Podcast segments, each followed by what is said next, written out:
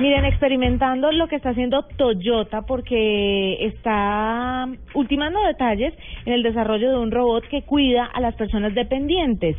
Su extensión puede alcanzar los 1,75 metros de altura y cuenta con un brazo articulado para agarrar y transportar cosas de hasta 1.2 kilos. Entonces las personas que de pronto están en una cama, que no tienen fácil el tema de la movilidad, van a tener un robot de Toyota, como ustedes lo oyen, la, la, los que están dedicados a los carros, eh, se han dedicado a crear un robot para ayudar a la gente que necesita de verdad ayuda. Se controla desde una tableta, pero también se puede programar el robot, pero pues para usted darle indicaciones más precisas, si hoy no quiso un vaso de agua como lo quería todos los días, sino que quiere un jugo, pues o quiere que le pongan una cobijita encima, desde la tableta puede manejar al robot para que le ayude con esas tareas tan básicas y tan sencillas para las personas que están con toda la movilidad, pero tan complicadas para algunos que están en cama que están enfermos. Y para, para asustar gente eso está, pero bueno.